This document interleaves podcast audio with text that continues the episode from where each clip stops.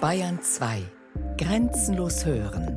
Die neue Bayern 2 App. Ein persönliches Radioprogramm für unterwegs. Die neue Bayern 2 App. Das Radio, das auf mich hört.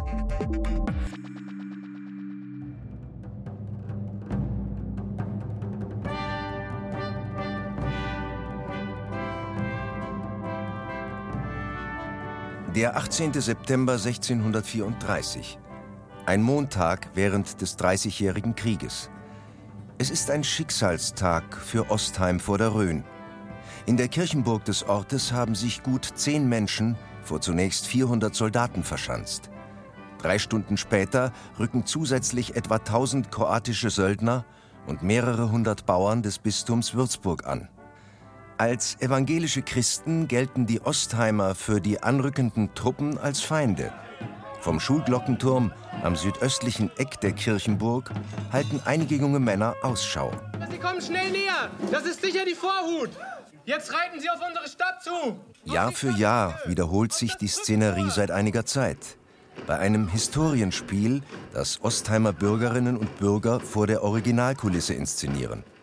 Was die Ostheimer im September 1634 erlebten, war der zweite Ansturm auf ihre Stadt. Etwa 400 Soldaten und benachbarte würzburgische Bauern haben das Städtlein Ostheim von Grund auf ausgeplündert. Viele Bürger, die auf dem Feld ertappt wurden, haben sie erschossen, niedergesäbelt, gefangen genommen oder Lösegeld erpresst. Nur wenige kühne Leute sind in der Stadt geblieben. Etwa zehn Menschen verschanzten sich hier in der Kirchenburg und hielten tapfer die Stellung. Was auch immer sie versuchen, die kroatischen Söldner kommen nicht in die Kirchenburg. Das Tor hält stand. Da bietet der Oberst den Ostheimern freies Geleit, wenn sie das Tor öffnen. Als er jedoch merkt, dass er mit seinem rund 1000 Mann starken Heer vor nur rund zehn Männern kapituliert hat, wird er wütend. Was glotzt du blöd? Was willst du verhandeln? Alle kaputt! Hängt sie auf! Hängt sie auf! Die Söldner nehmen die Ostheimer Männer fest und bringen sie nach Neustadt. Hier sollen sie hingerichtet werden. Und da beweisen die Ostheimer ein zweites Mal Nervenstärke. Sie bestechen ihre Aufpasser und nutzen die Gelegenheit zur Flucht, während die Söldner begeistert Weinkeller plündern. Bei ihrer Rückkehr sind die Ostheimer erleichtert. Mit 344 Toten kam etwa ein Drittel der ohnehin stark dezimierten Bevölkerung Ostheims ums Leben. Noch 14 Jahre ging der Krieg weiter. 1648 dann endlich der Westfälische Friedensschluss. Wir enden hier mit unserem Spiel und lassen die Frage offen, wann werden alle klüger sein? Ostheim vor der Rhön heute. Rund 3500 Menschen leben in der Stadt mit ihren Stadtteilen Urspringen und Oberwald-Behrungen. Am Ortsbild mit der markanten Marktstraße und den historischen Fachwerkhäusern rechts und links hat sich in den vergangenen Jahrhunderten nicht viel geändert. Das liegt einfach daran, dass Ostheim bis auf die Zeit im Dreißigjährigen Krieg nicht im Zentrum von kriegerischen Auseinandersetzungen lag.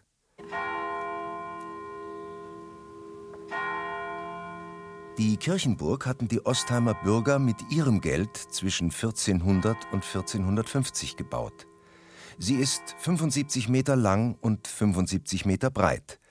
Flankiert wird sie an ihren vier Ecken von vier Türmen, dem Schulglockenturm, dem Waagglockenturm, dem achtlöchrigen Turm und dem Pulverturm. In den Kellern und Gaden, entlang der beiden Ringmauern, konnten die Menschen ihre Ernte und Vorräte lagern, erklärt Adolf Büttner, der ehemalige Bürgermeister von Ostheim und Vorsitzende des Vereins Freunde der Kirchenburg. Es war eine Zufluchtsstätte, wo man auch seine Güter in den Kellern unterbringen konnte und sich zurückziehen konnte, wenn Gefahr im Verzug war. Und das war ja im Mittelalter und davor, im Dreißigjährigen Krieg und zur Landsknechtzeit war ja das immer wieder der Fall. Sind ja viele durch Ostheim gezogen während den ganzen Jahrhunderten.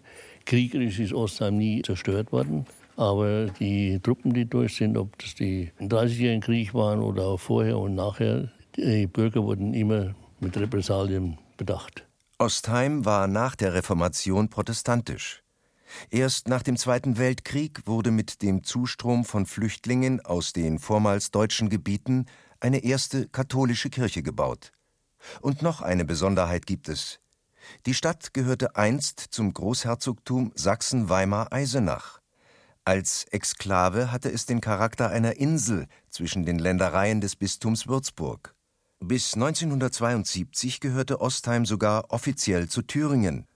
Obwohl der wenige Kilometer entfernte Eiserne Vorhang bereits seit dem 13. August 1961 mit dem Bau der Berliner Mauer die Verbindung zu Thüringen komplett gekappt hatte. Und so halten sich in der einst thüringischen Stadt bis heute alte Bräuche. Den Kindern bringt etwa nicht der Osterhase Eier und Geschenke, das erledigt der Storch. Oder besser der Ostheimer Storch. Am Gründonnerstag früh, dann ruft die Oma oder die Mutter oder jemand, hallo, der Storch war da. Und dann kommen die Kinder und suchen und dann suchen sie ihr Nestchen dann. Diese Tradition muss daher kommen, dass der Storch hier über die Gegend gezogen ist von seinem Winterquartier im Süden und ist dann hier vorbeigeflogen oder hier über diese Gegend geflogen im Frühjahr und bei dem ganzen Frühjahrserwachen und sowas und dann hat er diese Eier gebracht. Da sind oft auch Bräuche, die es drüben auch gibt, auch mit dem Heischeklos, den, den Nikolaus. Der gibt es bei Kalten Nordheim drüben, wird er genauso genannt wie bei uns. Und ich denke, da sind so manche Sachen, die sind einfach so mit rübergekommen, eben aus der Zeit der Enklave, Exklave. Und von daher denke ich, ähm, ist das einfach auch geblieben, weil wir eben ein bisschen was auf uns halten und dann eben diese Tradition aufrechterhalten. Susanne Zuber-Maisch ist Gästeführerin in Ostheim. Beim Historienspiel auf der Kirchenburg schlüpft sie in die Rolle der resoluten Martha. An der Kirchenburg hat sich die Ostheimerin noch kein bisschen satt gesehen. Die Südseite von der Kirchenburg ist meine liebste Seite. Die mag ich besonders. Ich finde, da sieht es am schönsten aus. Da haben wir den Schulglockenturm, den Barglockenturm mit der ehemaligen Uhr oben drin, das Kieslingstürmchen und man hat so eine richtig schöne Sicht und von dem Licht her ist es auch immer ganz schön. Christian Schümann öffnet die Kirchentür. Der pensionierte evangelische Pfarrer hat das Historienspiel auf der Kirchenburg geschrieben. Zeile für Zeile hat er sich beim Kroatensturm an Aufzeichnungen in alten Kirchenbüchern orientiert. Hier in St. Michael der wuchtigen Kirche mit einem gedrungenen Turm inmitten der Burgmauern kennt Christian Schümann jeden Stein. Es ist die Stadtkirche von Ostheim, seit 400 Jahren, so wie sie jetzt dasteht, 1619 so errichtet an alter Stelle, war vorher eine gotische Kirche und jetzt Renaissance mit Barockanteilen. Besonders ist die Schönheit, die Wuchtigkeit für eine evangelische Stadtkirche der Schmuck durchaus. Die schöne Kanzel, evangelische Kanzel in der Mitte der Gemeinde ungefähr, dass die Leute der Predigt hören, im Unterschied zu der katholischen Kirche, wo mehr am Altar stattfindet. Die Orgel ist dann im Barock dorthin gekommen. Also die ist erst 300 Jahre ungefähr an der Stelle von einem Ostheimer Orgelbauer gebaut. Der hatte hier seine Werkstatt und hat viele schöne Orgeln gebaut. Die Orgel steht, ganz ungewöhnlich für eine Kirche in Franken, unmittelbar hinter dem Altar. So ist sie für die Kirchen- und Gottesdienstbesucher ständig präsent. In und vor den Mauern der Kirchenburg ist nahezu das gesamte Jahr über Leben. Es gibt Ausstellungen und Konzerte. Im Oktober kommen an einem Wochenende rund 20.000 Menschen zum sogenannten Wurstmarkt in die Stadt. Im Mai gibt es einen Blumenmarkt und Ende Juli ein offenes Singen für die Chöre aus Ostheim und Umgebung. Im Juni und Juli wird für das Historienspiel geprobt. Die Boten haben erzählt, es haben sich mehrere hundert Bauern den Würzburgischen angeschlossen, um sich an uns Evangelischen zu rächen für die Gräuel und für die Schandtaten der Vergangenheit. Die halten alles kurz und greif, wenn man nur wüsste, was da auf uns zukommt. Im September 1634 haben die Ostheimer Mut bewiesen, um sich und ihre Familien zu retten. Heute zeigen sie ihren Mut und Erfindungsreichtum im wirtschaftlichen Leben. Auch wenn es die große Tradition der Schuhmacherei mit einst knapp 100 Schuhmachermeistern nicht mehr gibt und auch die Berufe der Woll- und Leinenweber ausgestorben sind, Von Ostheim aus startete die Bionade ihren Siegeszug durch die Kneipen und Cafés der Republik. Die besondere Limonade hatte der kürzlich gestorbene Dieter Leipold erfunden. Die Idee zur Bionade kam dem Braumeister aus der Not heraus. Wir waren damals in einer Rezession allgemein in, im Braugewerbe. Der Bierumsatz ist zurückgegangen. Dagegen war der alkoholfreie Erfrischungsgetränkemarkt ständig nach oben gerichtet. Also es war ein Ausstoßzuwachs. Und da ist eben die Idee geboren worden, ein alkoholfreies Erfrischungsgetränk zu machen. So wie wir das können als Bierbrauer. Ich habe dann einen Raum, der direkt neben dem Schlafzimmer ist. Den habe ich umgebaut, habe den eingerichtet und da habe ich dann meine Versuche gemacht. Dieter Leipold experimentierte zunächst mit Mikroorganismen im Badezimmer und sperrte es für die Brauversuche komplett, zum Leidwesen seiner Familie. Sein Stiefsohn Peter Kowalski startete dann die Vermarktung. Zunächst mit mäßigem Erfolg. Größter Absatzmarkt wurde durch einen Zufall Hamburg. Ein Händler wollte das exotische Getränk einfach mal ausprobieren. Und wie im Fluge wurde es zum Szenegetränk. Über die Hansestadt und Schleswig-Holstein schwappte es nach Berlin. Es gibt ja beim Bier das Reinheitsgebot und die Idee war, dass wir hier ein alkoholfreies Getränk herstellen, das einem ähnlichen Reinheitsgebot wie dem des Bieres entspricht auch um uns ganz bewusst gegenüber den normalen alkoholfreien Getränkeherstellern bzw. den Limonadeherstellern abzugrenzen, haben wir gesagt, wir rühren nicht einfach in einem Topf Zucker, Wasser und Kohlensäure und geben dem Ganzen Geschmack, sondern wir machen hier ein handwerkliches Produkt, das wie Bier gebraut wird, allerdings eben auf eine alkoholfreie Art. Unkonventionell ja, aber letzten Endes war es doch erfolgreich. Die Bionade wird heute immer noch in Ostheim produziert. Allerdings ist die Marke nicht mehr im Familienbesitz. Der große Getränkekonzern Radeberger hat das Unternehmen gekauft. Bauern rund um Ostheim liefern aber immer noch die Rohstoffe für die Bionade. Holunder beispielsweise oder Himbeeren und Zwetschgen.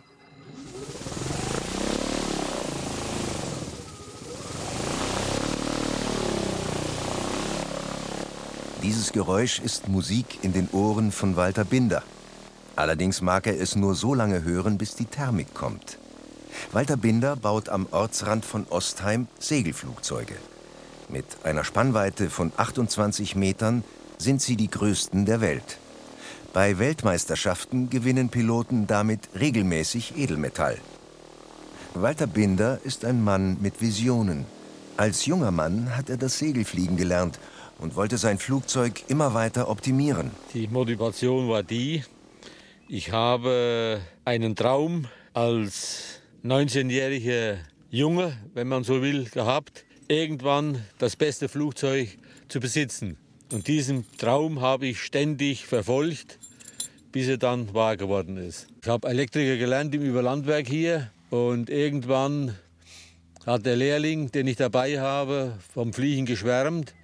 Und dann bin ich auf den Flugplatz gekommen und da bin ich nie wieder weggekommen. Da bin ich dabei geblieben beim Flugplatz. Man muss Ausdauer haben, gute Beobachtung. Das ist das Allerwichtigste. Es gibt super Ingenieure, die können gar nichts. So ist das halt. Das ist natürlich viel Handarbeit. In so einem Flugzeug stecken 3000 Stunden Arbeit dahinter. Auch sehr hochqualitative Materialien wie Kohlenstoff und so weiter, ja, auch Hochmodulkohle und so, um das überhaupt zu verwirklichen.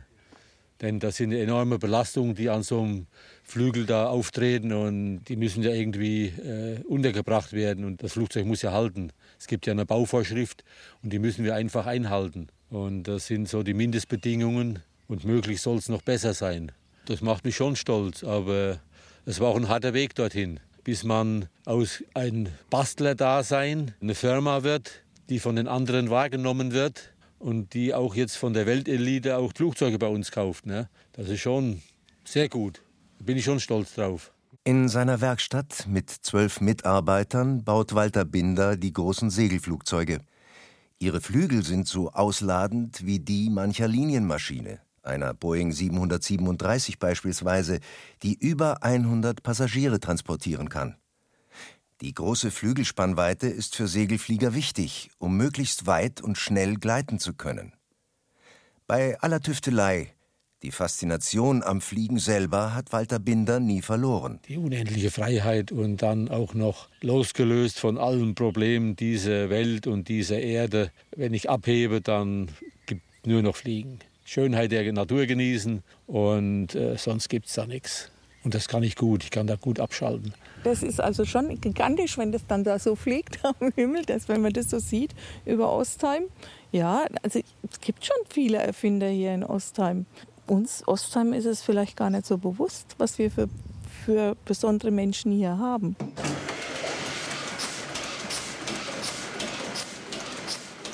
In der Innenstadt von Ostheim produziert Volker Gunsenheimer die kleinste Zeitung Deutschlands.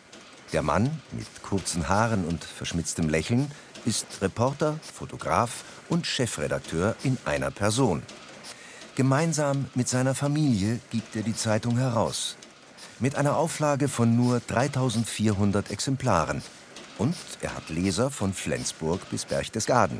Alles ehemalige Ostheimer. Die interessieren sich natürlich für viele Sachen am Ort, wenn es sich irgendwas verändert, wie jetzt haben wir eine größere Baustelle oder wenn ein Supermarkt gebaut wird und so weiter. Und da mache ich dann natürlich Bilder, die eigentlich für den Ort hier jeden ersichtlich sind, aber für die Leser, die weiter weg wohnen, ist es natürlich interessant. Ja, wir sind ein reiner Familienbetrieb. Bei uns arbeiten Sohn, Tochter, Frau und Neffe und ich dazu. Und das ist unser komplettes Team. Es passiert genügend, um unsere Zeitung zu füllen. Wir begrenzen auf den örtlichen Bereich und das ist auch unsere Chance. Wenn wir jetzt äh, uns expandieren wollten, äh, dann bekämen wir wahrscheinlich mit den anderen Heimatzeitungen ins Gehege und das ist hier herum bei uns ziemlich abgegrenzt, die Gebiete. Die Auflage ist gar nicht viel zu toppen. Ne? Wird also im Haus gelesen, vom Enkel bis zu den Großeltern die kleinste Zeitung Deutschlands erfolgreich herausgeben, das ist jeden Tag eine neue Herausforderung. Auch wenn man einen überregionalen Mantelteil mit dem Geschehen aus Bayern, Deutschland und der Welt dazu kauft, sagt Volker Gunzenheimers Frau Hannelore. Bei der heutigen Lage ist es gar nicht so einfach. Man muss schon sehen, wie man weiterkommt. Ja, wir hoffen, dass äh, Zeitungen noch gelesen werden in Zukunft und dass es nicht ganz auf elektronische äh, Sachen übergeht. Ich denke mal, also die nächsten fünf bis zehn Jahre kann man schon positiv noch denken bei uns. Genau dieser Unternehmergeist von Menschen in Ostheim mit seiner markanten Kirchenburg, vom Zeitungsmacher über den Segelflugzeugbauer bis zum Erfinder der bekannten Bionade – das macht den Charakter dieser Stadt mit seinen Menschen aus. Genau das alles zusammen. Die Menschen, die auch bereit sind, ein Risiko einzugehen, wie jetzt auch der Herr Binder mit seinem Segelflugzeugbau. Genau das, was die Menschen versuchen in ihrem Tagewerk äh, zu machen, sich vorzunehmen und auch durchzuführen. Genau das macht Ostheim aus. Diese Vielzahl von wunderschönen Häusern, diese herrliche Kirchenburg und die Menschen. Das alles ist Ostheim. Da kann man nichts davon trennen. Da hat es immer gekitzelt, was zu schaffen. Und das haben die Ostheim in vielen Bereichen dann auch äh, gebracht. Und wenn man die Altstadt, Ostheim ist ja nicht zerstört worden. Und die Gebäude, die wir sehen, sind ja alle unten in der Altstadt mehr oder weniger aus dem 16. Jahrhundert. Und das hat Ostheim äh, so hervorgehoben. Und Ostheim ist eine Kleinstadt. Und wenn man heute äh, durch Ostheim geht, an einem Samstag und einem Sonntag, da ist auch Leben in der Stadt. Durch die Erhaltung der Gebäudekultur haben wir eine, eine Altstadt, die sich sehen lassen kann neben der Kirchenburg. Und die Kirchenburg stand einmal hier am Rande, am Rand, am nördlichen Rande der Stadt. Die steht heute, wenn wir das Siedlungsgebiet betrachten, mitten in der Stadt von Ostheim. Eine Beschreibung Ostheims wäre garantiert nicht komplett, wenn das Orgelbaumuseum unerwähnt bleiben würde. Es ist das einzige seiner Art in ganz Europa. Untergebracht ist es im ehemaligen Krankenhaus von Ostheim. Ostheims Bürgermeister Ulrich Waldsachs ist nie in den Genuss gekommen, den Blasebalg einer Orgel zu treten. Als Kind und Jugendlicher nicht in der Kirche und auch später nicht. Orgelbauer Christoph Schindler hat ihm eben zwei Blasebalghebel gezeigt, die er abwechselnd anheben muss. Er muss die Bälge aufziehen. Und dann aber im Gegentakt. Ne? Genau, genau, im Gegentakt. Einer muss immer arbeiten.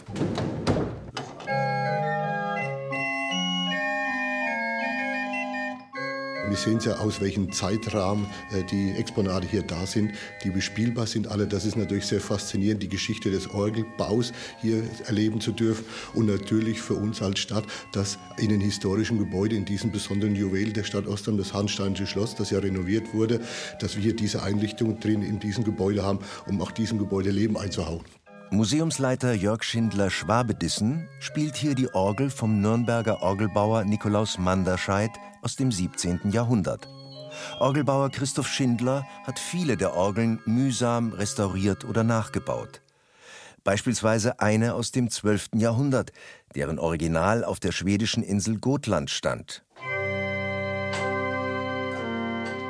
Das erste Instrument 1125 nach einer lateinischen Beschreibung der Handwerkskunst äh, nachzubauen, das ist schon eine ganz große Besonderheit für einen Orgelbauer, solche Dinge zu ergründen. Was haben unsere Vorfahren an Technik äh, gewusst? Was konnten sie? Was konnten sie umsetzen, um damit Musik zu machen? So stehen dann eben manchmal eben nur noch Ruinen da. Unser Instrument, was wir nachgebaut haben, hier äh, was von der Insel äh, Gotland stammt stammt, von Norlanda, die älteste erhaltene Orgel der Welt. Da gab es eben nur noch das Gehäuse und die Windlade. Das ist eine einmalige Geschichte. Das können Sie wirklich nur hier in Ostheim hören.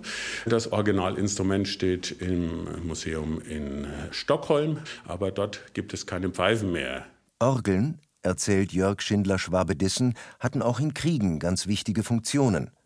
Deshalb mussten sie robust sein und auf Karren auch die holprigsten Wege heil überstehen. Man hat ja, das war Tradition auch noch im 19. Jahrhundert, wenn eine Schlacht begonnen wurde, wurde vorher ein Gottesdienst abgehalten und diejenigen, die dann nach der Schlacht noch jubeln konnten, die haben dann als Dankgottesdienst auch einen Gottesdienst abgehalten. Und dafür hat man auch Instrumente gebraucht, um die Lieder zu begleiten. Rund 120.000 Menschen haben in den vergangenen 20 Jahren das Orgelbaumuseum in Ostheim besucht. Darunter auch viele Kinder – Sie können die bis zu 4,60 Meter langen Orgelpfeifen selbst anspielen. Das Orgelbaumuseum ist auch für Familien und für Kinder ausgerichtet. Das ist eine sogenannte Intonierlade mit vielen verschiedenen Pfeifen, immer auf ungefähr demselben Ton, wo dann der Besucher auch selbst aktiv werden darf und auch mal eine Pfeife anspielen darf, um die Verschiedenheit der Klangfarben der einzelnen Pfeifen zu bekommen. Die klingt immer so ein bisschen wie Jim Knopfs Lokomotive, aber sie klingt.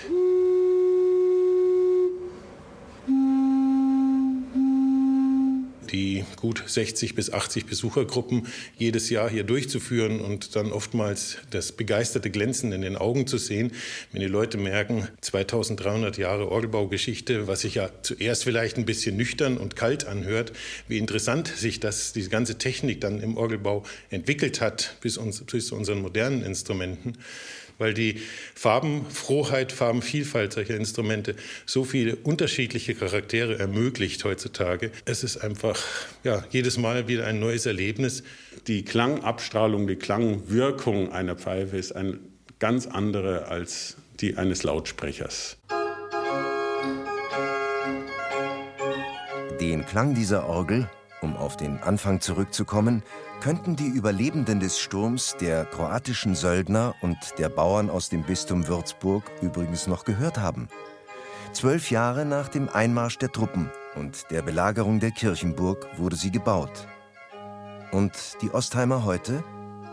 Nach wie vor sind es Menschen mit einem besonderen Selbstbewusstsein und einer besonderen Liebe zu ihrer Stadt. Das trägt sich schon ein bisschen fort. Man ist immer noch hier so ein etwas außergewöhnlicher Teil im Landkreis sowieso. Das ist ja alles neu, es war ja Thüringen. Und dann ist man erst zu dem Landkreis Bad Neustadt dazugekommen und wir sind wir. Das ist schon, schon noch spürbar. Wir sind eine eingeschworene Gemeinschaft. Also wir sind immer noch die ehemalige Enklave Thüringen. Und ich habe heute wieder nachgeschaut, es ist erst 1972 geklärt worden, dass wir zu Bayern kommen. Also vorher waren wir noch Thüringer. Ja, der Ostheimer ist eigentlich ein äh, verträglicher Mensch, ist sehr geschäftig, versucht immer äh, was zu arrangieren und versucht sich auch immer zu engagieren. Also es ist ein umtriebiges Völkchen, die Ostheimer.